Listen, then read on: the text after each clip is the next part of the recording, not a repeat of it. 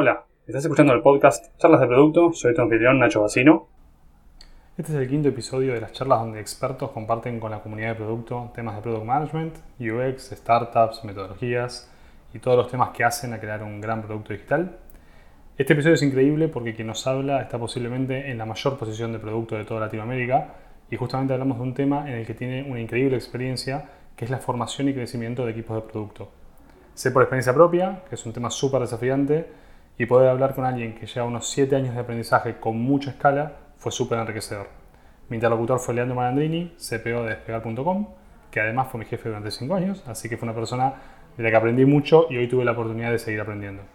Les recuerdo que pueden ver detalles de este episodio y todos los links de lo que mencionamos en productosdigitalesganadores.com barra episodio 5 o en barra podcast pueden ver todos los episodios. Y también si aún no lo hicieron pueden suscribirse al podcast en iTunes para recibir las novedades de todos los episodios que salgan. Así que sin más introducciones, los invito a escuchar nuestra charla con Leandro. Hola Leandro, ¿cómo estás? Bien, muy bien, Nacho, ¿vos? Bien, bien, todo bien, por suerte. Te quiero agradecer nuevamente por tomarte el tiempo para, para ayudarnos y, compartir información. No, por favor. Eh, mira, para, para, arrancar la charla, si vamos a hablar de, un tema muy particular, me, siempre me gusta preguntar cómo, cómo, fue tu llegada a producto, cómo fue ese, ese camino que, que, para todos es distinto. Eh, es una buena pregunta y la larga, de larga data. Yo en realidad empecé en las.com hace 15 años, empecé trabajando en derremate. Mm. Y si bien el rol en derremate era dentro de un área pseudo comercial, porque era category management, en ese momento muchas de las definiciones de producto este, se tomaban adentro de, esa unidad.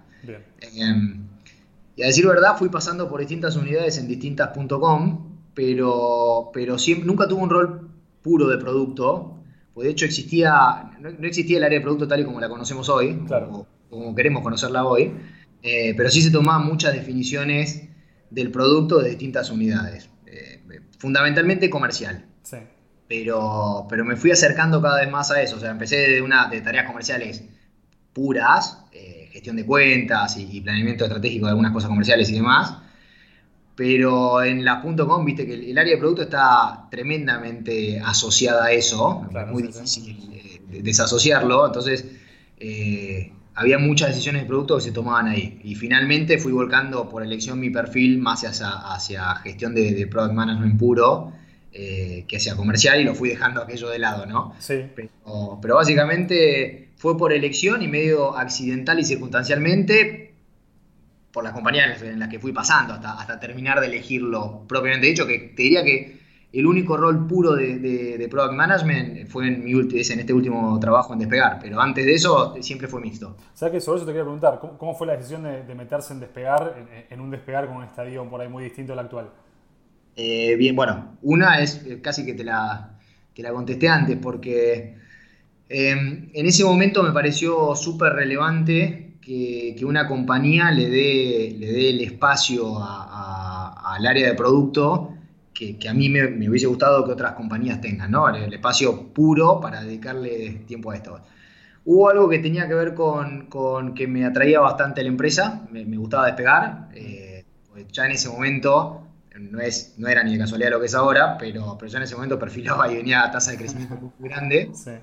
Eh, Segundo, tenía bastante afinidad con la categoría de viajes. Yo trabajé en clasificados, en marketplace eh, y en distintos tipos de clasificados dentro del comercio electrónico, pero, pero viajes me, llamaba mucho la atención porque a mí me gusta mucho viajar. Eh, entonces, entre la conjunción de poder hacer producto en una compañía de viajes y en una compañía que orientaba a, seguir creciendo, medio que el mix de las tres cosas fue lo que me terminó decidiendo entrar a despegar. Yo estoy acá hace siete años ya está buenísimo, está buenísimo. Tiene, mucho sentido. Y me quedó una pregunta colgada por ahí eh, para terminar de entender cómo, cómo, sentís vos que fue esa diferencia entre un rol comercial haciendo producto y, estando más en producto puro. ¿Qué, qué cosas como había como, como, mezcladas en la función y, y, qué cosas por ahí, no sé, en un área comercial definiendo producto pueden salir peor?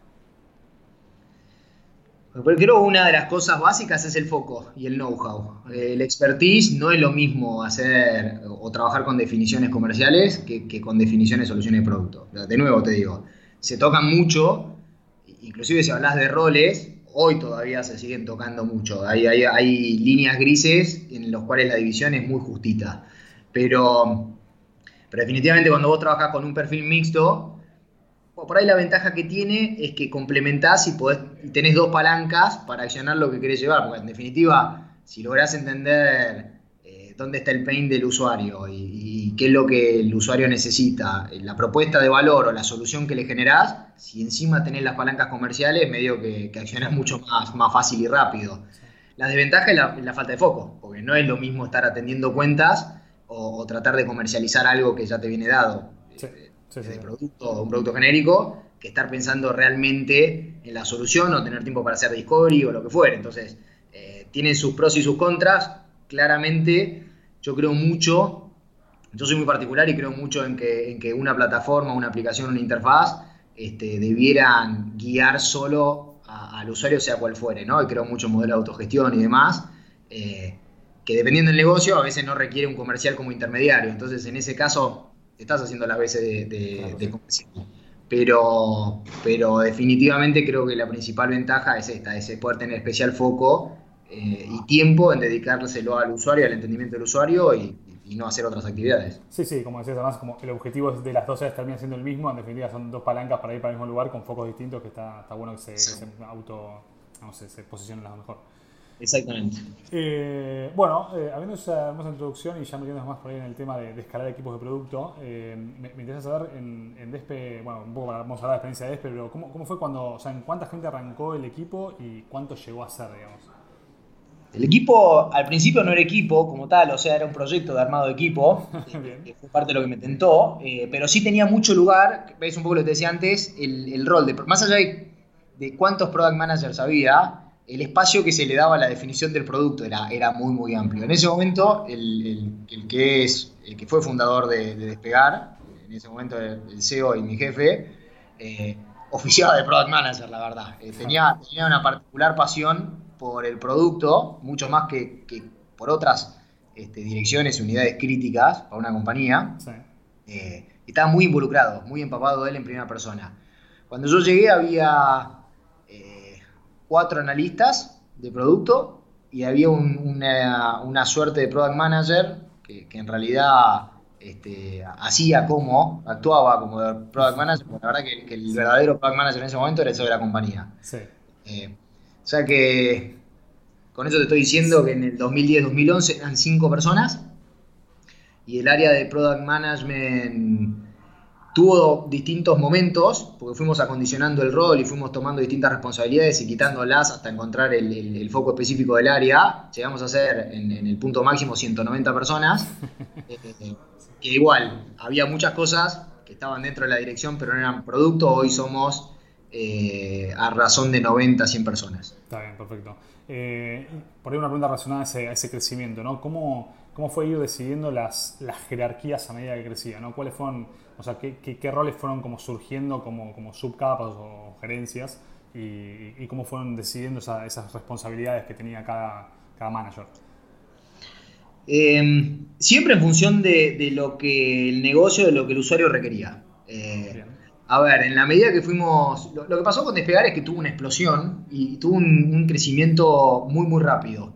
Em, y eso tiene pros muy buenos y tiene algunos desafíos, algunos challenges fuertes que, te desafían cuando haces crecer una unidad tan rápido, porque, y eso no, a ver, evidentemente fue inherente al producto, pero no escapó a, otras unidades dentro de despegar, eh, porque obviamente tenés que ajustar, nos tuvimos que ajustar lo suficientemente rápido a la compañía, al usuario y a, la propuesta de valor que estábamos generando, porque el time to market medio que lo requería así. Eh, entonces, lo bueno fue la posibilidad de, generar un spread rápido de, producto en, distintas eh, unidades, en distintas aplicaciones, áreas core de la compañía. Eso fue, fue, bueno por la velocidad de crecimiento. El challenge fuerte es que, si me lo preguntás con el diario del lunes, eh, no siempre crecimos de la manera más eficiente posible. Eh, la, velocidad. Claro, sí, eh, ¿viste? Hay un trade-off natural entre hacerlo rápido y, hacerlo muy bien. Eh, hacerlo rápido y bien o hacerlo muy bien y un poquito más lento. Nosotros tomamos muchos tiempos, y digo muchos tiempos porque fueron distintas bandas de tiempo o, en distintos años o en distintos periodos. Em, lo que lo hicimos muy, muy rápido. Y a veces medio desorganizado, pero respondiendo concretamente a lo tuyo, es cómo haces para hacerlo crecer y en dónde sí, en dónde no, y por qué acá más gente y por acá menos gente, eh, siempre tiene que ver con la oportunidad eh, que, un pedacito, una aplicación, un vertical, un horizontal o como lo quiera llamar en distintas organizaciones de la compañía requirió. Entonces, donde más oportunidad de cara al usuario había y lo fuimos haciendo crecer más fuerte. Y el otro punto eh, tiene que ver específicamente con el foco, donde vos entendés que, un product manager pierde foco, pierde ownership sobre una, sobre una aplicación o una solución determinada y ya por ahí es momento de partirlo, hacer un spread. Yo prefiero poca gente bien focalizada y entendiendo al usuario que mucha gente metiendo mano eh, desorganizadamente en un lugar. Claro, la toma, lo que decías antes, el ownership y la toma de decisiones cuando son muchos decidiendo sobre lo mismo es, es un bolonque. Y se puede, sí, se puede volver ineficiente. Ahora, volviendo a, lo que me es en el momento de decir, che, no sé, tengo a cargo, que creo que fue casi literalmente así, ¿no? 20 eh, product managers, tengo que hacer una, una división. Eh, ¿cómo, ¿Cómo fue determinar cuál va a ser el rol que sea jefe y cómo va a ser el rol de los que quedan por ahí en el escalón anterior? ¿Cómo, me interesa por ahí un poco entender la responsabilidad que surge cuando hay una persona que agrupa varios product managers y cómo, cómo lo decidiste, cómo definiste ese rol un poco por talento y seniority, donde, por empezar, distintos productos, a veces, si bien obviamente el rol de, Product Manager tiene algunos skills bases que son recontra importantes para la posición, eh, inclusive sin importar el seniority, digo, vos podés ser junior, pero hay algunas cosas inherentes que las tenés que tener. Eh, definitivamente cuando lo armás, si vos tenés 20 personas y hay alguien o, más de una persona que tiene que tomar liderazgo sobre esas 20, eh, básicamente tiene que ver con el talento que, una persona tiene respecto al resto o con el estado de madurez que una persona tiene respecto al resto. Eh, sacando los skills mínimos, básicos, necesarios que cualquier product manager tiene que tener, después puede ser que encuentres a alguien que tenga mayor capacidad de liderazgo eh, o que sea más pragmático o, que tenga, o que, tenga algún atributo ¿viste? De, generar soluciones con un nivel de simpleza y velocidad mucho más rápido y hay algunas eh, y algunos que son mucho más analíticos, entonces al momento de, definir eh, distintas soluciones de cara al usuario, definitivamente quizás eh, alguna aplicación requiere algo más analítico alguna aplicación requiere algo más, más, más de negocio, más comercial, más marketinero, siempre dentro, dentro del área de producto. Eh, en cuyo caso, por eso lo partís y lidera el, que más talento tiene para hacerlo. 10 puntos, me, me cierra. Y en, esa, en ese definir al que tiene más talento para hacerlo, cuando, a ver, por ahí volviendo un poco a lo que decíamos antes, el, ownership que no querés sacarle a la persona por ahí que está en la célula de trabajo tomando las decisiones, ¿qué responsabilidades le das al que lidera y qué responsabilidades se queda más el que, está en la célula de trabajo? Yo creo mucho eh, en general en la autonomía, en el empowerment, en el ownership y en la accountability de cada una de las personas del área. Eh, creo mucho en eso. O sea, definitivamente eh, cuando vos sos owner de un producto determinado o manager de un producto determinado, eh, yo creo que es recontra relevante darle las palancas a esa persona para que pueda hacer bien su, laburo, porque es la persona que al final del camino está cerca del usuario y entiende la problemática del usuario en una situación, en un contexto o en un journey determinado. Si, es quien lo entiende y es quien de verdad en la piel tiene, tiene mejor medido el pain del usuario, debiera tener las palancas para accionar. Entonces, lo que, lo que tratamos de hacer, lo que yo trato de hacer específicamente es, nunca quitar eh, empowerment y, quitarle ownership o accountability a cada una eh, de estas personas.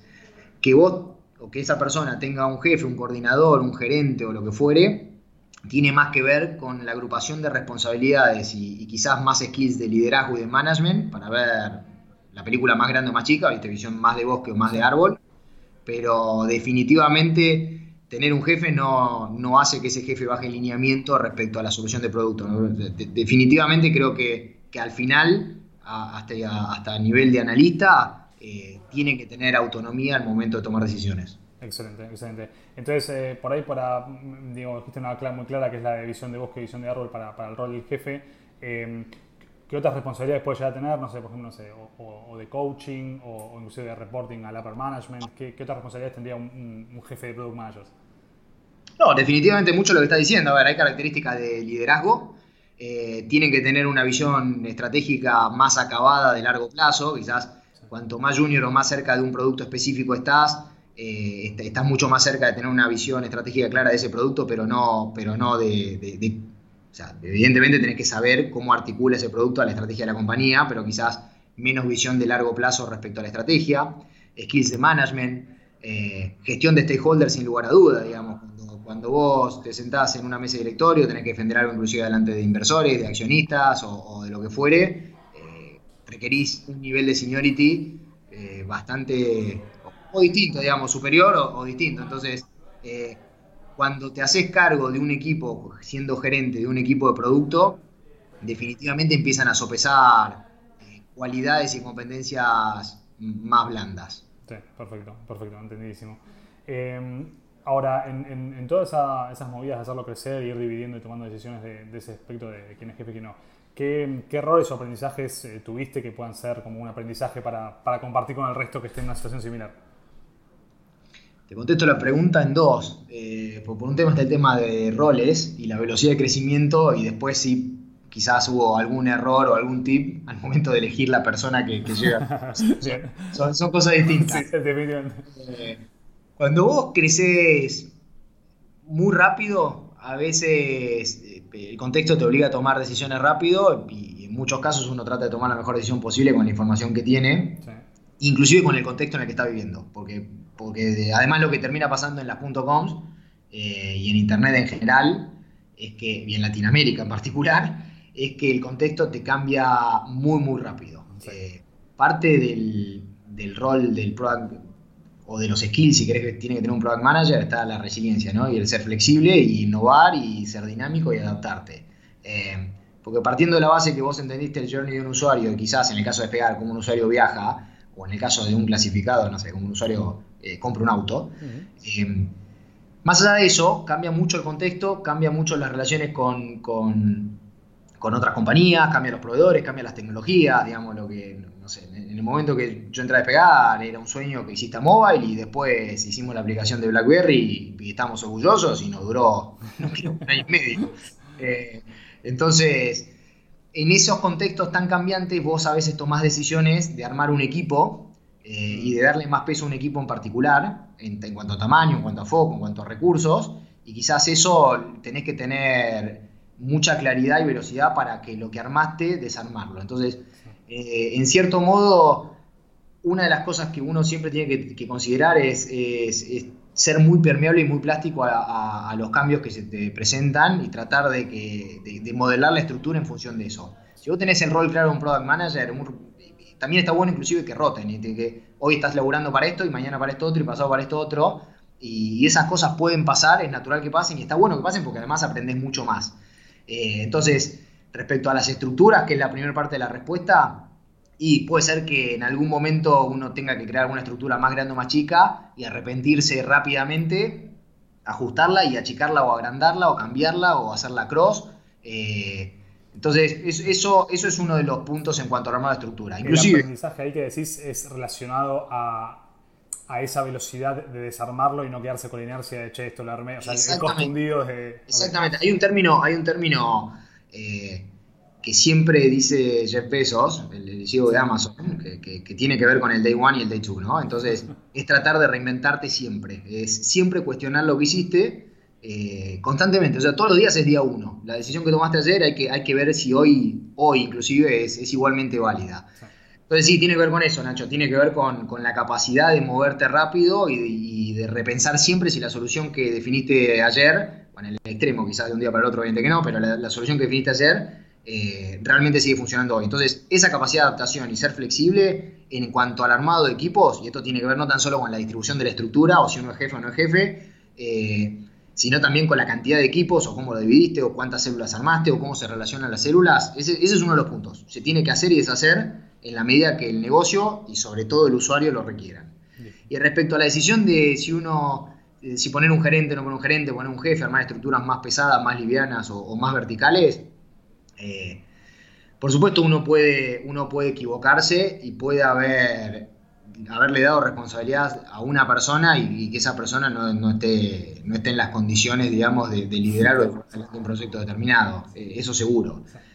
Yo creo que el, hecho de, generar una cultura de rotación, una cultura más dinámica y flexible, que, tenga como core el soy un especialista en producto, pero no soy, no, no, no, no, soy dueño de nada en particular en el sentido de que no es que hoy me ato acá y me quede para toda la vida acá, te ayuda después a hacer movimientos laterales, porque quizás una persona tiene muchísimo talento, un talento enorme para determinadas cosas y no para otras, y, viste, vos decidiste poner un rol determinado, eh, y es importante entender que para las dos partes, para uno, para, esa persona y para la compañía, eh, hay, que, hay que buscar la ecuación que maximice el valor este, de cara al usuario y puede ser que lo que hoy decidiste mañana no sea y tengas que, rotar a una persona, pero definitivamente eh, hay aprendizaje en, acelerarte en algunas decisiones definitivamente en tomar una decisión y después equivocarte. Yo creo que, la capacidad de, de, tener cierta introspección y, revisar tus decisiones cada tanto es, importante. Ahora, sobre ese punto, como para tangibilizarlo para alguien que esté en una situación similar, eh, ¿tenés algún, no sé, por ejemplo, algún skill o, alguna, o algún talento especial de una persona que hayas visto, che, con este talento es más probable que ascendiéndolo sea exitoso? Eh, como para decir, che, esta característica es una que me gustaría quedarme como para, para utilizarla en el futuro? Sí, difícil quedarse con una. Te voy a decir un par y después capaz que me quedo con una, pero... Eh, un product manager no puede ser empático con el usuario. Eh, la capacidad de ponerte en el lugar del, usuario, siempre tratar de leerlo, definitivamente te sale el camino, porque es parte del, rol que tiene tener un product manager. Entonces, eh, si logras leer y, tener empatía, después hay algunos skills o algunas capabilities que se pueden mejorar. Esa es una. Eh, el ownership la accountability, hacerte responsable por lo que estás haciendo y sentirte dueño de lo que estás haciendo. Si vos te enamorás del producto que estás desarrollando y, entendiste al usuario, y es muy difícil que te salga mal. Si, realmente entendiste el pain del usuario y, estás enamorado de lo que estás haciendo, eh, muy probablemente te salga bien. Eh, eh, son, son, tipo dos más. Y ahí entran cosas, viste, en Después entran algunas cosas que, pueden llegar a tener que ver con el nivel de autonomía, con la energía, con la productividad, gente que va siempre para adelante y, que, no se siente cómodo ¿viste? en la zona de confort. Sí, sí. Se días. Pero, pero definitivamente creo que las dos primeras son, son necesarias. Es que las, estas siguientes que dijiste son parecidas como en cualquier liderazgo, en cualquier rama, como que las, primeras dos que dijiste se parecen más a las que son destacables en, Product Management. Sí. Em, bueno, buenísimo. Em, me quedé con, una pregunta por ahí en, el plano más general eh, de cómo fue evolucionando per se el rol de producto, ¿no? dentro de Despegar eh, o en cualquier lado, ¿no? Eh, ¿Qué experiencias de aprendizaje fueron como cambiando eso de lo que producto hace y lo que no hace? Es una excelente pregunta porque yo, yo, te digo que a lo largo de estos siete años y antes también escuché distintas definiciones, leí distintas definiciones del rol de producto. El rol de producto se challengeó mucho acá, afuera eh, y se le dio más competencias y menos competencias. El primer desafío grande que, tuvo, que tuve yo en despegar y que tuvo despegar es que en Latinoamérica es, mucho más difícil eh, explicar qué es un product manager. Sacá, 5, 6, 7, 8 puntos grandes de, la región y, el, product manager es, eh, somos un, un bicho que empezó a aparecer hace poco, digamos, que empezó a ser más conocido y a entender más claramente qué se hace hace relativamente poco. Cosa que no te pasa en Estados Unidos, si hablas con, no sé, con gente de Netflix, de, Amazon, de Spotify, de, Google, de Facebook, eh, eh, es bien claro lo que hace un product manager. Acá cuesta, eh, o costó. Entonces, el rol se fue adaptando en estos siete años muchísimo, pero muchísimo. Inclusive, te lo cuento casi anecdóticamente, ahora estamos rediseñando el esquema de, roles de, producto y el mapa de empatía con las distintas unidades de la compañía para ver cuáles son las palancas sobre las que tiene ownership y, decisión y cuáles son aquellas en las que participa o challengea pero no son propias del rol. Entonces, cambió muchísimo. Macro, te diría que la primera confusión grande que hay en, muchísimas compañías es que, el product manager es un project manager, es un PMO. Eh, cuando, cuando vos hablas con... Y son cosas distintas, ¿eh? no, no, no estoy diciendo que un PMO es mejor, peor, distinto, nada. Simplemente son roles diferentes. Eh, pero con cuanto menos conocimiento de la industria digital eh, tiene una persona, por más senior que sea, más te confunde con un PMO. Qué buen punto porque básicamente entiende que el, producto es el tipo que ordena a los stakeholders, que arma GANs y que habla con tecnología, porque es difícil hablar con, desarrollador, entonces hacelo vos que, que sos de producto. Entonces, mucho de la historia de despegar, o al principio, salvo, salvo por el CEO, que siempre tuvo claro cuál era el rol, eh, pero el resto, el resto de, la compañía, en algunos casos, con gente nueva y demás, siempre hubo esta, esta doble confusión del PMO y el producto. Desde ya que producto tiene que tener muchísimo control sobre, sobre el roadmap y entender perfectamente los trade-offs de las historias que está priorizando y cuáles son los costos y cuáles son los beneficios. O sea que intrínsecamente, obviamente, que hay cosas de, gestión de proyectos. No, no es que no. No es que es todo discovery en la vida. Pero, ese fue el primero. Después, dentro de lo que podés eh, llamar producto, más cerca de producto, que tiene que ver con lisa y llanamente, no importa cuál sea la metodología o el approach que tengas, de, interpretar, entender las necesidades a los pain de los usuarios y generar soluciones digitales que, de alguna manera este, le aporten valor a ese usuario. Y hay mucho que se toca con áreas de UX, con áreas de research, con áreas tecnológicas, con áreas comerciales, con áreas de marketing, digamos. En cualquier compañía, depende de cómo está estructurada la compañía, producto va a tener, y te puede pasar, ¿eh? hoy si vas a a Mercado Libre, a Globant, al Mundo, a Despegar, este, a X o, puedo nombrarte algunas otras, es bastante probable que el scope y el rol del Product Manager eh, sea mayor o menor, más allá de que si hay una charla de café entre cinco Product Managers de esas cinco compañías, piensan que hacen lo mismo. ok, sí. Entonces, mutó mucho.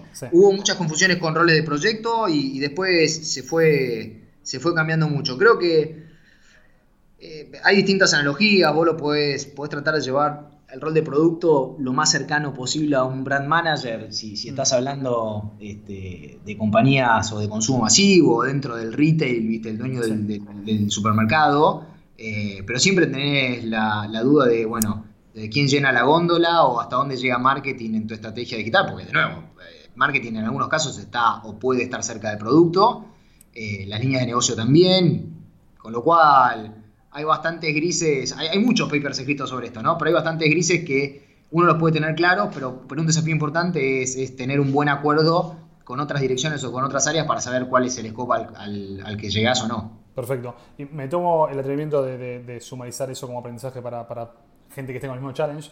Eh, en primer lugar, la parte de Project Management, ¿dirías dejarla más del lado de tecnología? Depende, hay cosas que sí, hay cosas que no. Eh, nosotros después de madurarlo mucho en despegar y, duró bastante, hay muchísimas tareas de, gestión de proyecto que sí, las, de mutuo acuerdo con, el CTO, definimos que lo mejor era que, era que estén del lado de tecnología, muchas.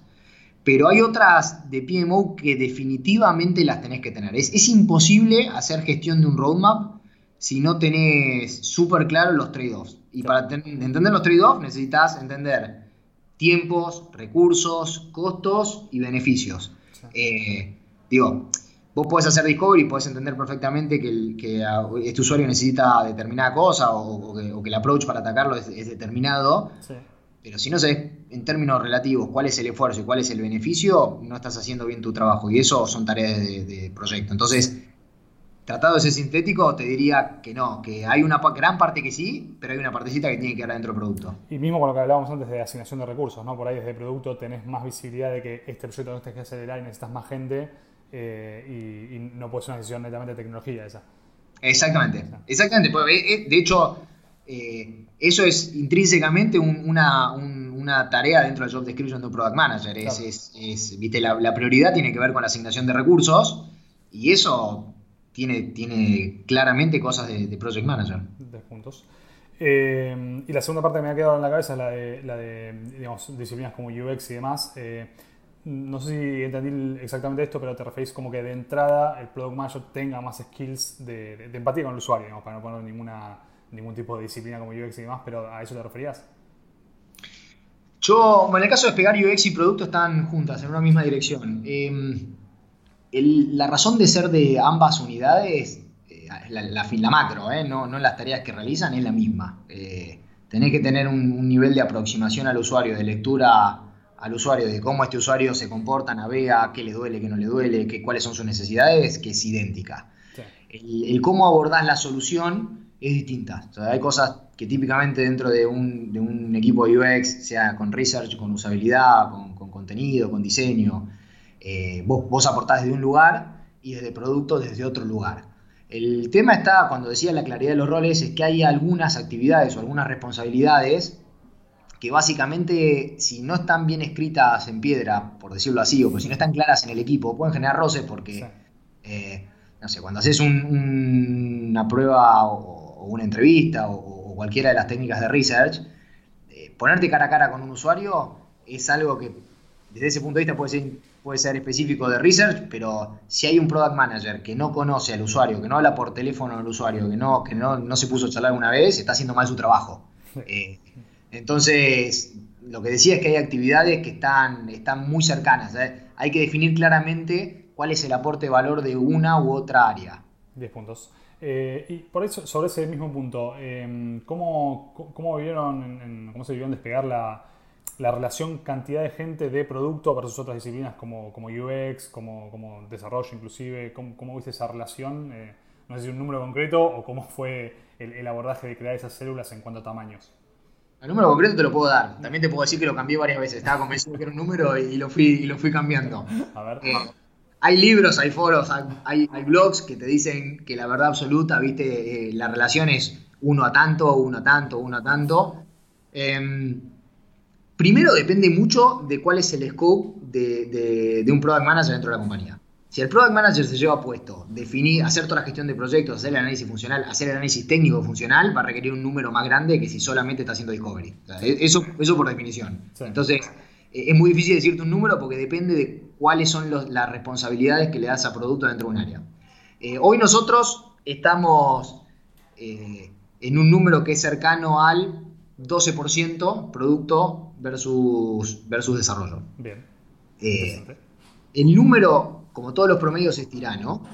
Son mentirosos. Hay, hay, hay algunas aplicaciones o proyectos en los que el número es del 50% y hay algunos en los cuales del 1%, porque definitivamente vos tenés aplicaciones o, soluciones que requieren muchísimo caudal o recursos de desarrollo y en los cuales el producto participa menos, eh, y viceversa. Lo mismo pasa con UX, digamos hay unidades que están tremendamente cerca, o células, o, equipos de trabajo que están tremendamente cerca de la interfaz y del front, que requieren un nivel de, no sé, o, N cantidad de, diseñadores que quizás, es obvio lo que estoy diciendo, pero aplicaciones backend no. Entonces, los promedios siempre son bien tiranos. No, está bien, pero es, bueno, como para tener una perspectiva más para alguien que lo esté mirando de afuera y esté con este, con este desafío, que, tenga una, referencia más para sumar a su, a su libreto de, de post que leyó. No, no, total, lo que pasa es que, de nuevo, es, si vos estás, si, sos product manager de una, de una aplicación muy lean, muy livianita, eh, que, que, solamente frontend y el backend te servís de, no sé, no importa, servicio público de lo que fuere, o estás construyendo para Mercado Libre y te estás consumiendo el API, tenés todo el backend ya cocinado y tu solución es súper livianita, y bueno, macho, ahí capaz que necesitas mucho más diseñadores o product manager que devs, eh, ahora, si estás construyendo un cohete a la luna, un nanosatélite, y, viste, la relación eh, cambia. Eh, entonces, es, cualquier cosa que uno lee en los, en los manuales, en los libros, en los foros o con tips, siempre lo tenés que ayornar y adaptar a la, problemática puntual que tenés. Em, yo, a ver, en general siempre se dice que la relación es 1 a 5, 1 a 6. Amazon está más o menos en, en 1 a 6 entre áreas de producto UX y áreas de tecnología. Nosotros tenemos más desarrolladores. Yo definitivamente eh, creo, y es, y es una novedad la que voy a decir, pero el laburo de producto se luce o no dependiendo del equipo de desarrollo que está trabajando con vos. y, si, te faltan desarrolladores, puedes tener tremendas ideas, pero, pero no vas a entregar el delivery, va a ser extremadamente pobre. Entonces yo, yo típicamente como, como, como línea conceptual, eh, prefiero tener más, más balance de carga en las personas que hacen más, hacer hacen todos porque todos trabajan, ¿no? Pero que hacen más desde el, día a día de la construcción de cosas. Entonces, en ese, en ese caso, siempre tiene que haber más desarrolladores que, product managers o que gente de diseño. Nosotros internamente igual cambiamos mucho. A ver, eh, yo te puedo decir la relación que la tengo más de memoria entre UX y producto. Nosotros estamos totalmente desbalanceados hace, hasta hace, bueno, hace un par de años. El área de UX la, la, la fundé yo adentro de Despegar en el año 2013. Antes había algunos frontenders en el área de, tecnología y algunos diseñadores trabajando satélite eh, por ahí. Em, Entonces, y bueno, igualmente antes había habido algún researcher o alguna analista de usabilidad. Lo que pasa es que no, tenían forma, no existía UX todavía como tal cosa. Eran, Y en ese momento, si querés, hasta el año 2014, todo el área de UX en Despegar eran alrededor de 12, 13 personas. Eh, y hoy somos cerca de 75. Eh, el balance eh, se, volcó mucho más hacia, hacia diseño y research que hacia producto, pero de nuevo, ahí la problemática que despegar estaba muy desbalanceada hacia el diseño, y te empezaba a hacer cuello botella fuerte y la calidad que, entregabas de cosas era mala, o el research que hacías sobre cosas era malo, entonces siempre es relativo al tipo de problema que tenés. Sí, y, volviendo al tema de relaciones, relaciones, entonces producto, UX, o sea, ese 12% que decías que es respecto a desarrollo, respecto a UX, ¿cómo es? Hoy estamos casi 50-50. Ok, perfecto. suena un buen número. de acuerdo a los papers esos que están ahí, que como decís vos, hay que tomarlo con pinza porque depende mucho del, tipo de producto. Em, ahora, volviendo a eso, el, o sea, ya mencionaste para leer en algunos lugares lo que, lo que dicen, ¿no? Pero ¿existe algún tipo de benchmark del estilo hablar con alguien de otra empresa, no sé, que, esté más avanzado en el camino o algo por el estilo? Sin dudas, sí, sin dudas. Para mí la única forma de aprender es, es, tratar de ver qué está pasando afuera. Eh, benchmark todos, desde ya. Hay 450 millones de foros, de blogs, de, de, prensa especializada, tanto en producto como en UX, como en desarrollo, como en .coms y demás. O sea que que la deben conocer todos los que están escuchando o los que están escuchando en este momento, pero después sí, el, ejercicio habitual de tratar de, hablar y de tener diálogo fluido con el afuera es importante. Eh, tanto de empresas cercanas, eh, que obviamente si, compiten menos mejor, pero a ver, puedes tener charlas y vínculos frecuentes, en el caso nuestro con Mercado Libre o con Globo, eh, o, con otra o con OLX, eso es importante, pero definitivamente verlo para afuera. Entonces, o, con Amazon, o con Google, o con Facebook, o con Netflix, o con Spotify, o sea, con empresas que están medio a la vanguardia de este tipo de cosas, no tan solo en términos de, roles, o de funciones, o de trends, o de cosas que están pasando, eh, también de metodologías. Si, si, estás pensando en implementar Agile, y, es bastante importante que vayas a la fuente. Entonces, eh, coordinarte un call con, alguien de, de Spotify o de Netflix es importante.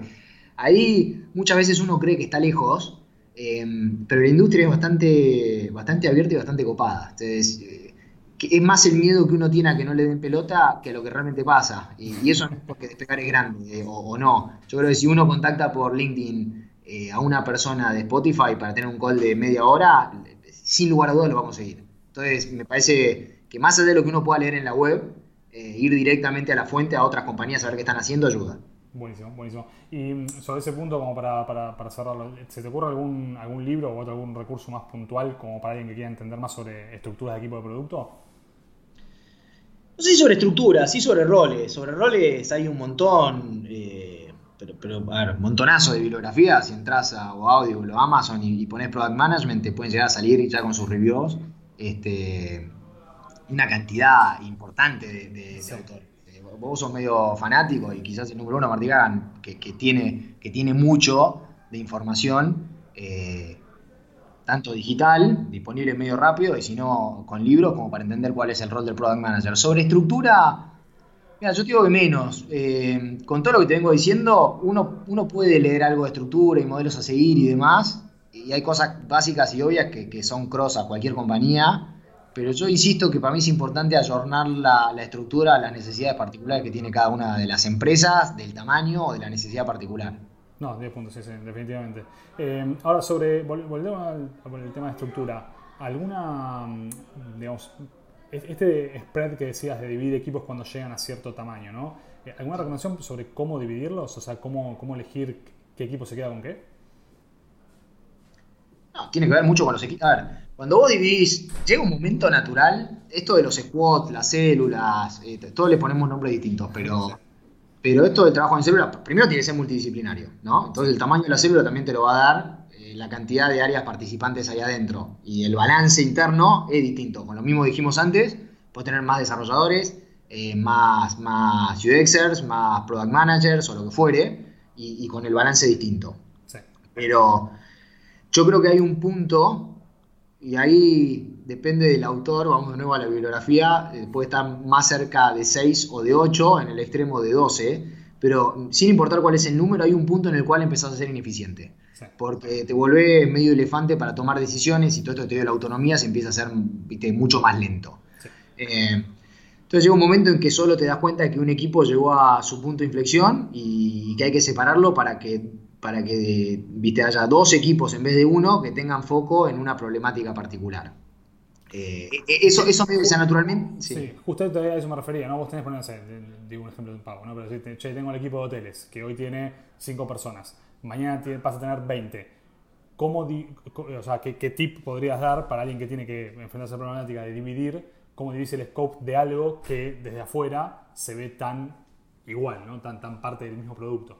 Sí, lo pasa que se afuera, pero cada uno, y lo que están escuchando, se van a dar cuenta que adentro de algo que están manejando, una solución de pagos, una solución de, microcréditos, este, un clasificado de lo que fuere, eh, llega un momento en que no todo es tan tan. Y en el equipo de hoteles puede haber 500 subdivisiones. O sea, eh, hoteles puede haber alguien que se encargue de la página de resultados, de la home de hoteles, de la página de detalles, del checkout, puede haber alguien que se encargue de, del contenido estático, del contenido dinámico, de los mapas, eh, de los reviews. O sea, vos podés modularizar los equipos y partirlos en un montón de cosas.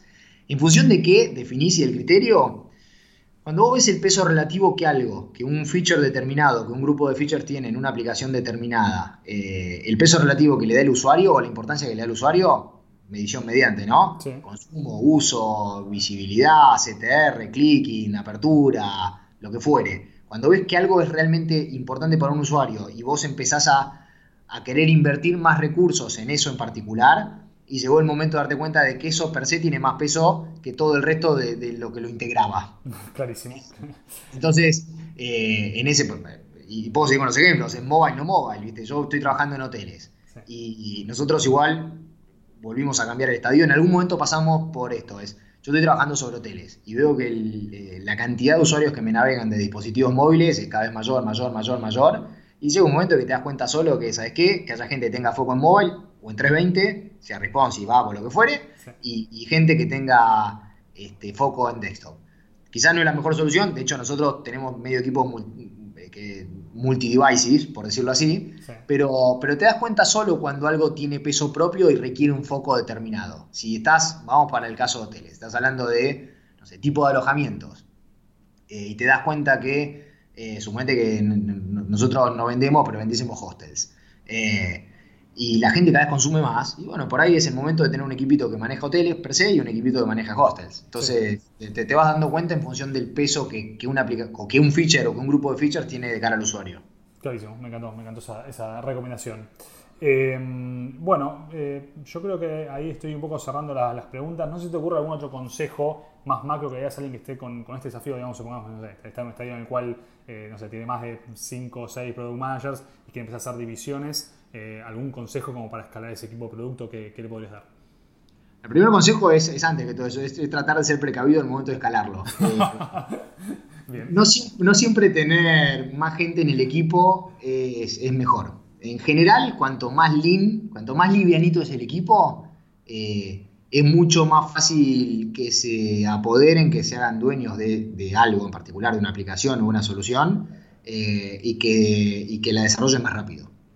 Entonces, lo primero es, las ganas de crecer por crecer no son buenas. Uno, uno tiene que tratar de, de esperar todo lo que se pueda al momento de, tomar una decisión de crecimiento. Por supuesto, obviamente, si, si, no queda otra y realmente es, imprescindible para el negocio, hay que hacerlo. Pero, pero, viste, muchas veces uno primero crece y después piensa para qué. Y, y, debería ser al revés del primer tip. Es, hay que ser muy precavido. Y te lo digo, eso sí por experiencia propia porque si hiciste números cuando te conté la evolución del área en despegar, nosotros fuimos, estoy hablando solamente de, producto, fuimos casi el doble de lo que somos ahora.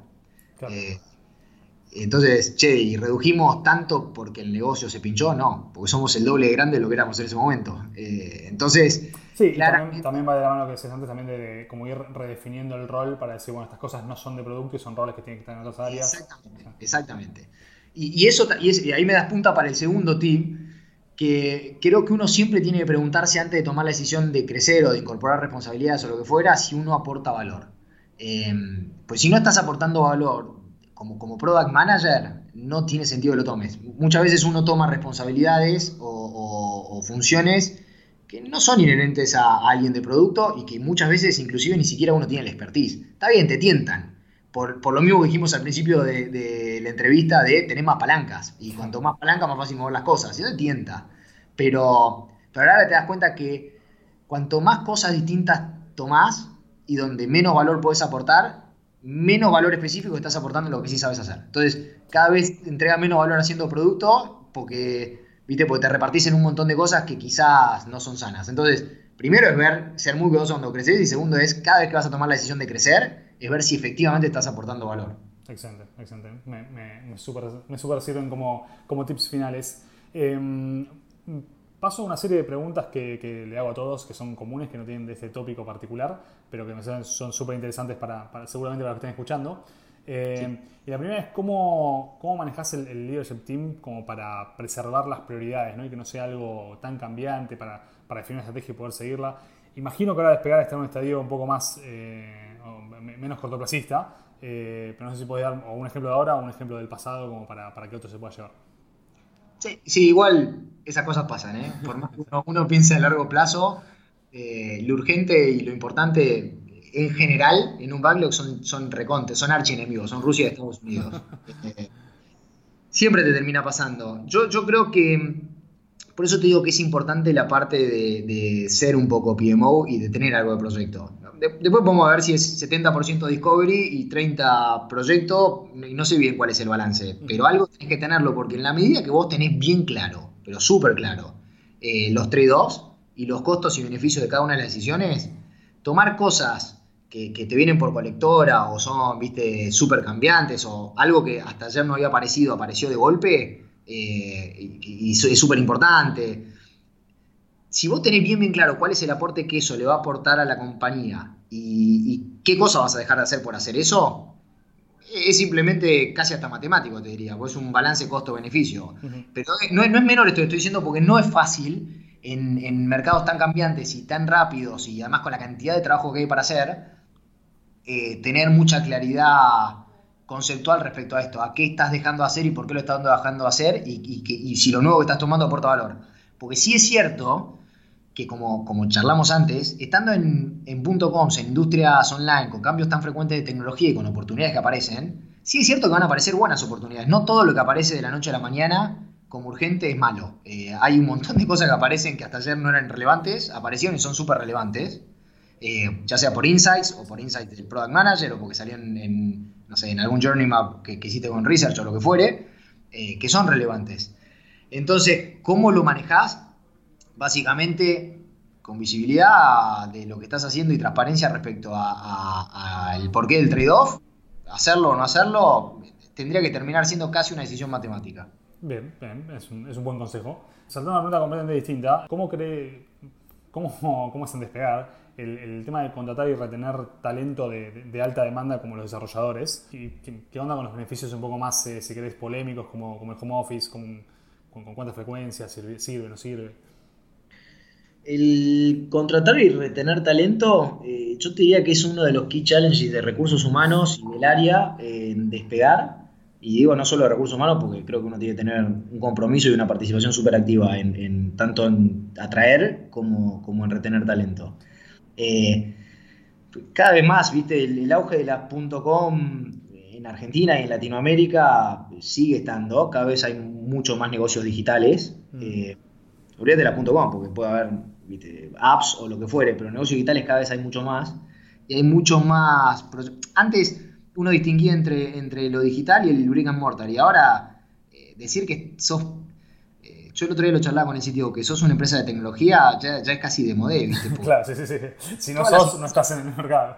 Es que, es que hasta los supermercados chinos tendrían que vender por internet, o si no lo están haciendo. No, ya no hay empresa de tecnología. somos todos empresas de tecnología, con lo cual eso requiere un, nivel de, demanda de desarrolladores, de, gente de UX, de product managers o, o, de empresas o de personas que tienen skills digitales tremendamente alto. Y hay en el mercado puedo hablar de Argentina, pero puedo hablar de cualquiera de, los países de la región, eh, hay un faltante muy, muy grande de desarrolladores, de diseñadores, de product managers, es enorme el faltante que hay. Si encima a eso le sumás que algunas, algunas de estas funciones, product managers típicamente, o, analistas de usabilidad, eh, son, yo te diría, relativamente nuevas, con lo cual encima no hay, no hay que no hay porque, porque no alcanzan, no hay porque no hay. Eh, es muy difícil porque somos los mismos compitiendo cada vez más y los mismos grandes compitiendo por los mismos recursos. Entonces, la problemática es enorme y creo que esto lo charles con quien lo charles de cualquier empresa digital te va a decir lo mismo. Eh, no, no, verlo es, es necio. Eh, respecto a los beneficios y cómo juegan, yo creo que tiene un papel fundamental. Primero porque muchos de estos talentos son, es medio, medio cliché lo que te estoy diciendo, pero es verdad, son, son millennials eh, y tienen otro tipo de vínculo con las compañías para las cuales trabajan. Eh, es un vínculo, eh, en el mejor de los casos, mucho más descontracturado de lo que era antes y, son mucho menos temerosos de, los cambios y de, ¿sabes qué? Hoy trabajo y mañana no, y hoy me voy de viaje cuatro meses y mañana vuelvo. y son mucho más demandantes. Eh, yo, creo que el talento y el, el millennial en particular es mucho más demandante en un montón de cosas, con lo cual casi que estás medio que obligado a, dar esos beneficios. Igualmente creo que algunos de esos son buenos, y ahora lo charlamos, ¿no? Pero algunos o la mayoría son buenos. Pero sacando si son buenos o no, para la empresa, eh, eh, son obligados. aunque si vos no estás de acuerdo con el home office y podemos charlarlo un rato largo, eh, igual, por más que no esté de acuerdo, hacelo porque te quedas sin, gente. Eh, eso por un lado. Por otro lado, igual se puede convivir perfectamente. Yo, yo sí, yo soy una persona que cree mucho en, la orientación a resultados eh, y no en el control estricto de, qué cosas se hacen. y en ese aspecto, horario flexible, home office y demás, funcionan perfectamente si el nivel de commitment, el nivel de compromiso que tenés en, el equipo es alto. Entonces, que alguien esté haciendo algún laburo desde su casa, eh, o inclusive, ¿sabes qué? Hoy a la mañana no trabajé, pero me quedé hasta las 12 de la noche y manejé los horarios. De nuevo, es importante el commitment, porque no es lo mismo no trabajar a la mañana y trabajar a las 12 de la noche que no trabajar a la mañana porque no quise y no trabajé nunca más. Eh, pero la medida que tenés gente comprometida, todas esas cosas valen. El home office a nosotros nos sirve. Em, muchos, y, hay de todo, muchos de, los chicos lo adoptan y, lo toman, y muchos la verdad que no. Hay gente que, a pesar de que, tiene, que tenemos política de home office, eh, está todo el día en la oficina. Y hay gente que, se va a la casa. Y hay gente que trabaja muy bien desde la casa. Yo creo que hay, hay instancias en las que el trabajo en equipo y el cara a cara son muy relevantes. Hay momentos en los que tenés que estar y, mm. aportar, porque si no las cosas ¿viste? No, no, salen igual. Y hay momentos en los que querés empezar a explorar, a hacer discovery, a hacer benchmark, navegar tranquilo a la página de un competidor o lo que fuere, bueno, no, está mal. Hacerlo de tu casa, hacerlo de la oficina, es lo mismo. Sí. Ahora me quedo con una, con una cosa que dijiste que es súper importante y estoy súper de acuerdo, que es el commitment. ¿Y alguna recomendación como para, subir ese commitment? Como para decir... Mm, sí, involucrar. Involucrar. Cuando vos haces parte de de la estrategia, de lo que estás haciendo, del impacto en el usuario, del impacto en el negocio que algo tiene, automáticamente sube. Eh, pasa mucho con desarrolladores. Típicamente el Product Manager viene con más, con más nivel de commitment en ese aspecto, ¿no? Eh, pero cuando vos involucras mucho más a las partes y, les, haces, les haces entender que son, que son fundamentales, una parte crucial en el engranaje para que esto funcione y entienden el porqué de lo que, de lo que estamos haciendo, de lo que están haciendo, automáticamente el nivel de compromiso que tienen para con la resolución eh, crece un montón. O sea, dicho distinto, eh, en una empresa chica tenés un jefe, te toca ser analista de producto, product manager, y estás medio solo con dos personas, con tres personas, y viste, tu jefe es el que decide toda la línea de producto. Y lo decide, y no dice por qué, no explica por qué, no quiere saber, no, no, cuenta hacia dónde quiere llevar la solución o hacia dónde quiere llevar la compañía, y se genera falta de compromiso y desmotivación en el acto. Sí. Y va de la mano de lo que decíamos antes también de, la importancia del trabajo en célula. Un, gran motivo del, beneficio o el éxito del trabajo en célula es que levanta mucho ese compromiso porque en definitiva aporta que todos estén justamente eh, nada, comprometidos e involucrados en las decisiones que se toman. Totalmente. Es que no hay otra forma que funcione porque si, si si la célula o los integrantes de una célula no tienen compromiso, va, de la mano con la autonomía, con el ownership y con la accountability. O sea, tengo compromiso, me siento dueño, me dejan operar solo y me hago responsable por los resultados. Esas, esas, cuatro cosas no pueden ir eh, eh, ¿viste? en caminos distintos, tienen que ir todo de la mano. Sí, sí, sí. Em, bueno, voy a, voy a, cerrar con las últimas dos que tienen que ver sí con Product Manager en particular. ¿Qué skill, que ya de esto hablamos un poquito, pero qué, qué skill te parece clave en un Product Manager? Eh, bueno, un poco lo charlamos recién, em, tienen que ser tremendamente empáticos mm. con, el usuario. Eh, la proactividad es importante, el nivel de autonomía es importante. Eh, es lo que te voy a decir, parece medio ridículo, pero el sentido común es bastante importante. Muchas veces, muchas veces eh, algunos product managers se, pierden en, ¿viste? en cosas que no son no sé, o, van al fondo con algunos algoritmos, o tratan de ir al recontradetalle en, en cosas que no ves la punta del iceberg, o sea, ves la punta del iceberg, no estás viendo todo lo que sea, el sentido común es, es, Lo difícil es que, no hay cursos de sentido común, así que... No, por eso, y, es difícil, pero yo siempre digo lo mismo, para mí es, un skill que no lo había nombrado antes, pero para mí es crítico. Eh, prima el sentido común y después el nivel de especialización en lo que pueda llegar a, hacer de, no sé, de data mining o entender, entender datos cualitativos, cuantitativos, información sobre la cual valerte para tomar decisiones, obvio, pero, pero e, eso, eso también es importante. Em, pero básicamente yo, te diría que son esos. Eh, ya habíamos hablado también de la autonomía, del compromiso y demás. Sí. Eh, ¿Y hay algún, algún recurso, algún libro, algo que, que suelas recomendar de Product Management? ¿De cabecera? De cabecera, dale. De cabecera no tengo, tengo varios. Eh, inclusive tenemos una biblioteca acá. Hay, hay varios y de varios autores. Como todo, eh, ves los, los, libros y los autores de hace 3, 4 años y, y, son bien distintas a las cosas que se dicen hoy. Eh, entonces los autores también se van reciclando conforme va cambiando la industria y conforme va cambiando el rol del product management o, del manager o, o de la industria. Eh, de todo se puede tomar un poquitito. No, no, digo, no tengo un libro de cabecera. Yo leo mucho y es bueno leer sobre producto eh, la visión intrínseca de, los product managers nativos, Martica de nuevo, mm. eh, que, tienen quizás más acabada la idea porque la laburan y la trabajan mucho más.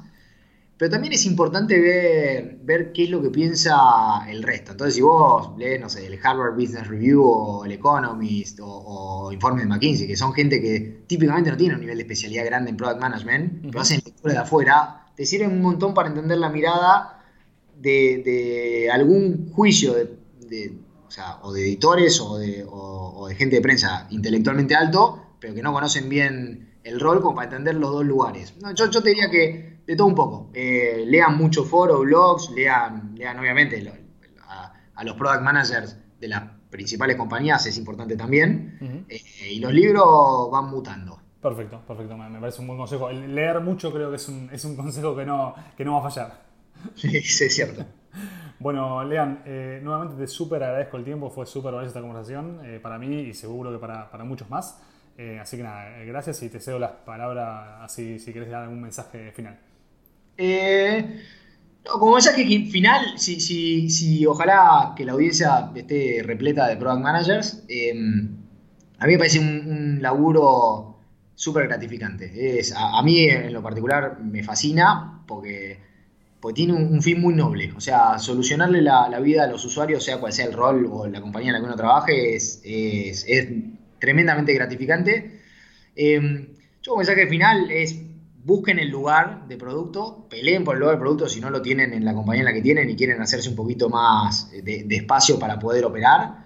Eh, yo creo que hay, una comunidad muy grande que viene creciendo. Ustedes están haciendo un buen laburo eh, con el Product Tank, pero viene creciendo mucho y ojalá que cada vez seamos más y compartamos más experiencia entre nosotros. Definitivamente.